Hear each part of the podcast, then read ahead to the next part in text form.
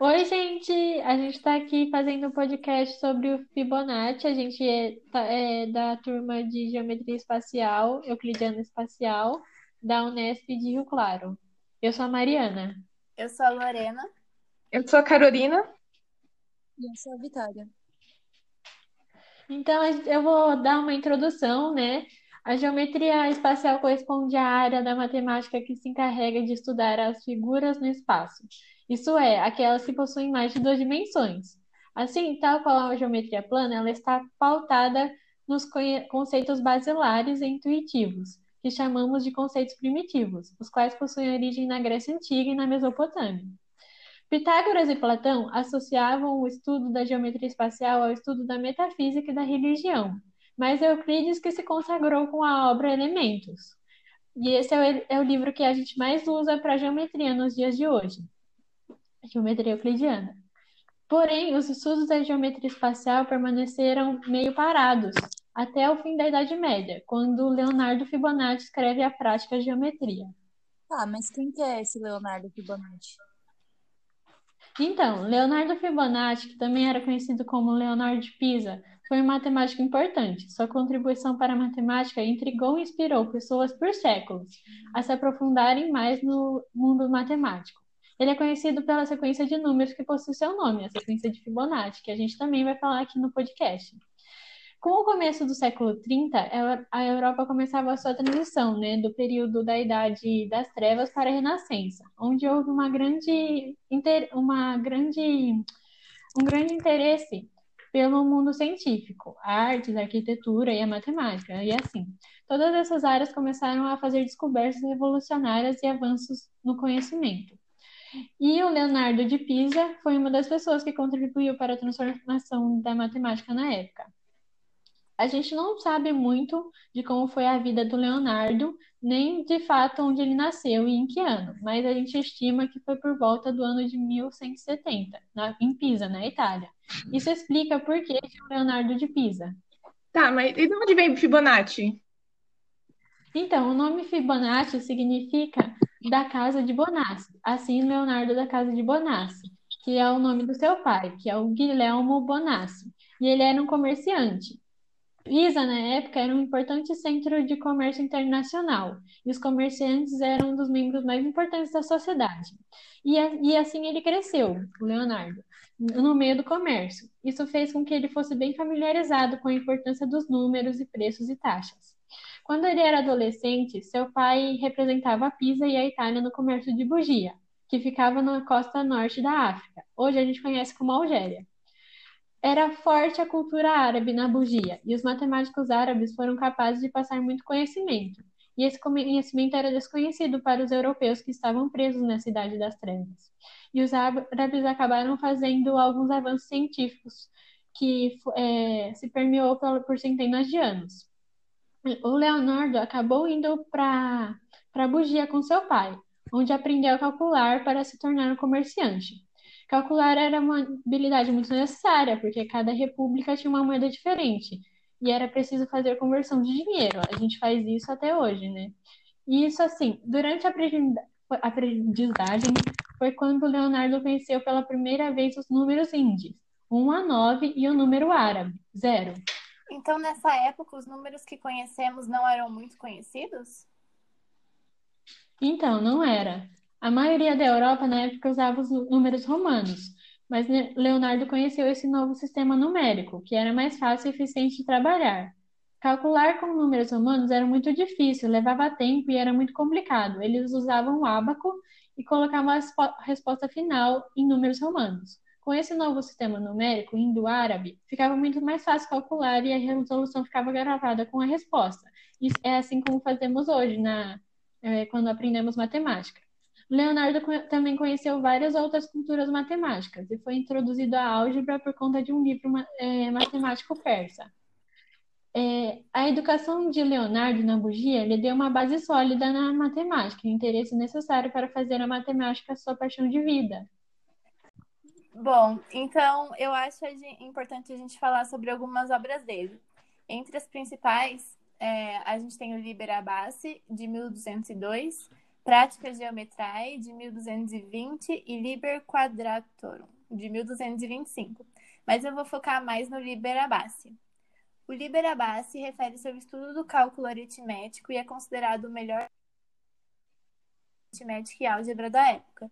Nele estão contidas regras para o cálculo segundo os novos numerais indo-arábicos, assim como problemas relacionados ao cálculo de lucros, conversão de moedas, mensuração, problemas sobre movimento e o problema do resto chinês.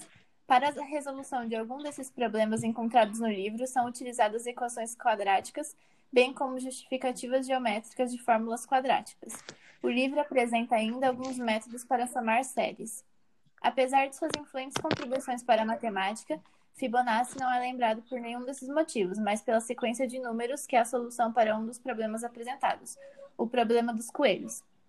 Bom, esse problema se refere ao número de casais em uma população de coelhos após 12 meses, considerando-se que, no primeiro mês tem-se apenas um casal, casais reproduzem-se somente após o segundo mês de vida, não há problemas genéticos no cruzamento consanguíneo, todos os meses cada casal fértil dá à luz a um novo casal e os coelhos nunca morrem.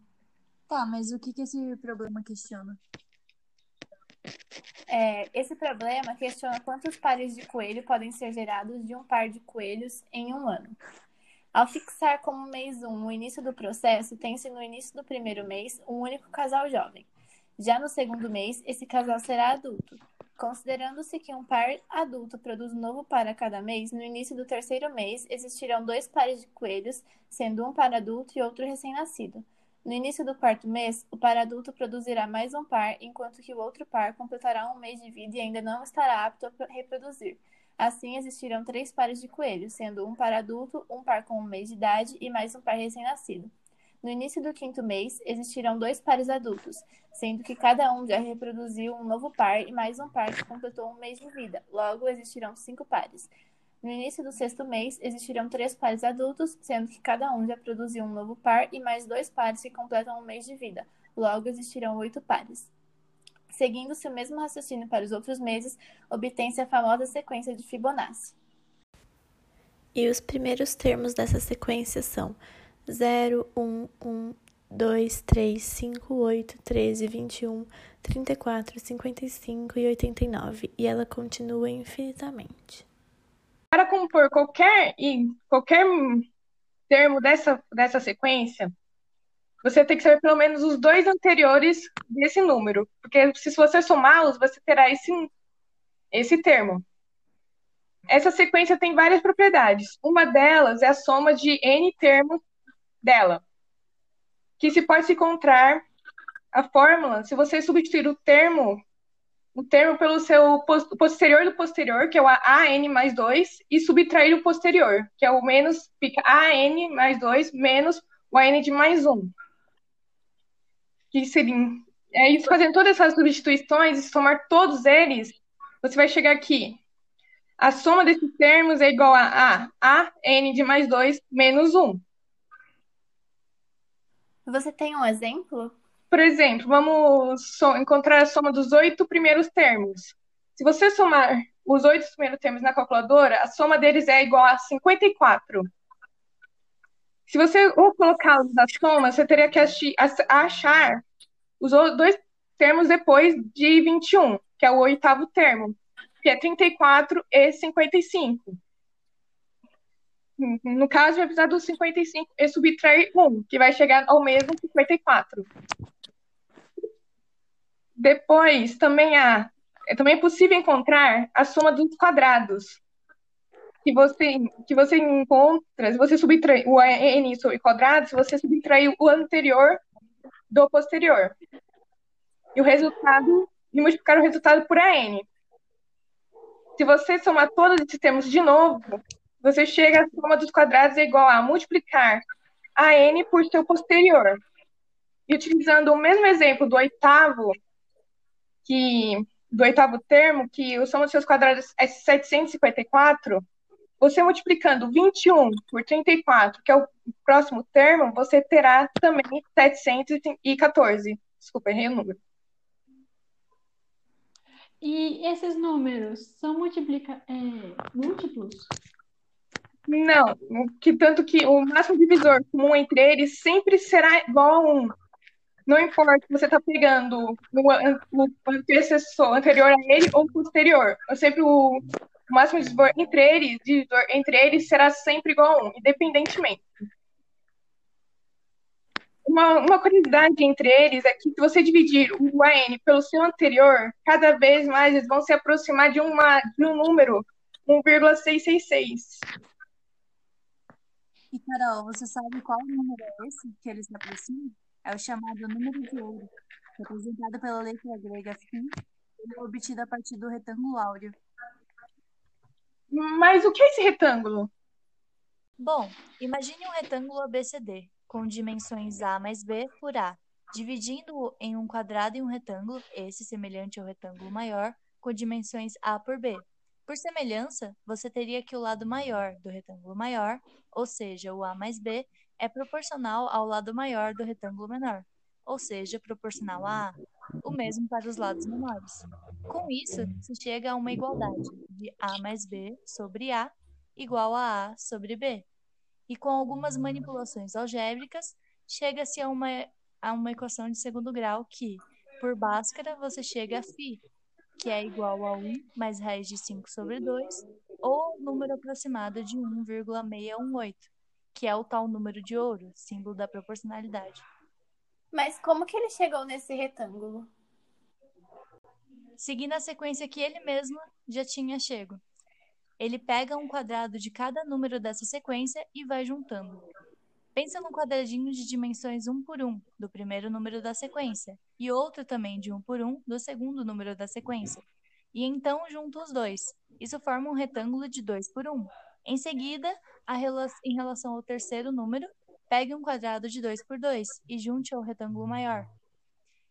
Com isso, você chega em um retângulo de 2 por 3. Agora, com o quarto número, um quadradinho de 3 por 3, que juntando a forma anterior, forma um retângulo de 3 por 5. Quinto número, um quadrado de 5 por 5, que a forma anterior resulta num retângulo maior de 5 por 8.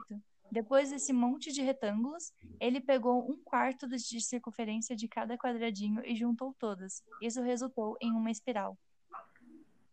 Mas o que tem de tão especial nessa espiral? Você encontra essa espiral desde a natureza, como em uma concha de caramujo, nas sementes de girassol e até mesmo em galáxias, como em nossas arquiteturas também, como por exemplo nas pirâmides do Egito e em vários edifícios atuais. Inclusive, a proporção áurea está muito relacionada à nossa noção de beleza. Foi e é usada por vários artistas. Alguns exemplos famosos são Michelangelo e Leonardo da Vinci. Em várias áreas, desde o design à computação, um exemplo seria a sequência binária e os logotipos famosos, que também seguem essa proporção. Então, esse foi o nosso podcast sobre Leonardo Fibonacci. Espero que tenham gostado. Até o próximo podcast. Tchau!